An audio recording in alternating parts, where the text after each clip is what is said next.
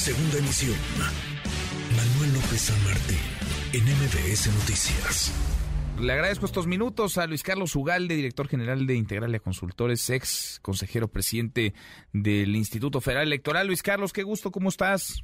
Muy bien, Manuel, muy buenas tardes. Gracias por platicar con nosotros. Eh, primero, si te parece, el, el plan B te he escuchado, te he leído, Luis Carlos, no resiste, no resiste la aduana de la Corte lo que se aprobó en el Congreso y publicó el presidente López Obrador en el diario oficial de la Federación.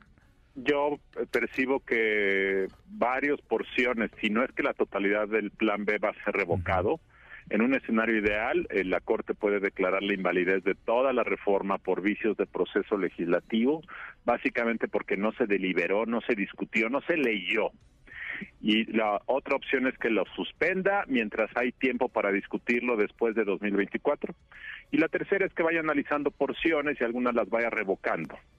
Entonces yo creo que una porción del plan B nunca entrará en vigor si no es que todo. Esa es mi predicción y creo que es algo que nos puede dar cierto aliento de que la capacidad destructiva de esto va a ser menor de lo que se ve en el papel. Ahora está el tema de los tiempos, Luis Carlos. ¿Cuánto tiempo debería tardar un asunto de estos? Sobre todo porque el calendario avanza y también el calendario electoral se acerca. Eh, ¿Qué tan, con qué tanta celeridad tendría que resolverse esto en la que ocurrir en los próximos dos o tres meses, Manuel, para que surta el efecto y no genere destrucción, porque el INE, mientras, mientras no haya un posicionamiento de la Corte, esta es la ley vigente y por lo tanto tendría que aplicarse. Mm, bien.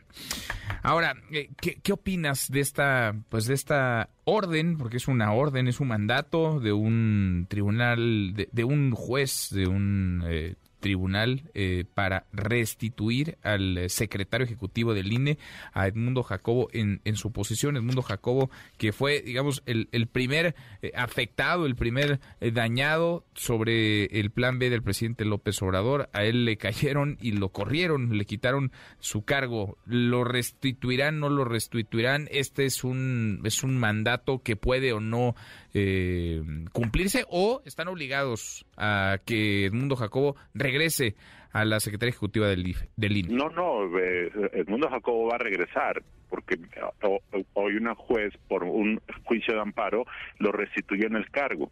Y además hay otro recurso diferente ante el Tribunal Electoral que según se ha conocido el proyecto eh, también va, por, desaplicar la norma. Es decir, son dos juicios diferentes que van a llegar al mismo fin, que es que regrese y continúe en su encargo.